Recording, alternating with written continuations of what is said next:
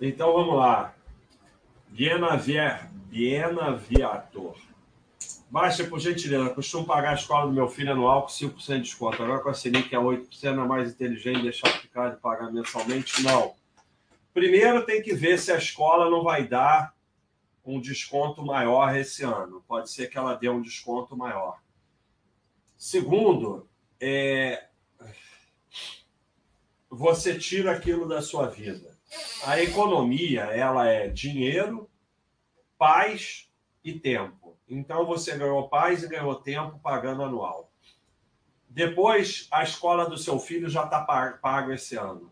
Você bota investimento na Selic, aí dá um problema, você tira a Selic, muda, dá é, é, hiperinflação, a Selic não acompanha, a escola aumenta, o governo confisca. Então, é, é quando vocês fazem essas contas, vocês não estão considerando risco.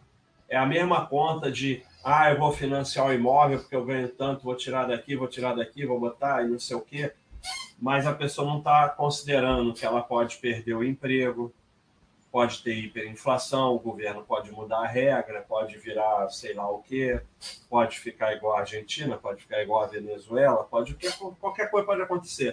Então o fato é que se você tem o dinheiro para pagar anual, paga anual. Não faz conta, não importa. Tenta o melhor desconto que derem e pronto. Vai ser sempre vantagem, não importa a conta que você fizer sempre vai ser vantagem. Aí se você me disser, ah, eu deixei ali 12 meses na Selic direitinho e só deram 5, a Selic foi 8 até final do ano, chegou no final do ano eu tive uma vantagem. Pode acontecer. Assim como você pode jogar roleta russa e não morrer. Mas você tem 13% de chance de morrer.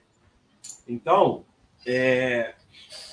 o problema é risco. E as pessoas acabam fazendo análise errada porque elas analisam o resultado, mas elas não consideram que para chegar naquele resultado, elas passaram por uma pista de obstáculo de risco e deram a sorte de não cair nenhum deles. Então, paga anual, tudo que você puder pagar anual.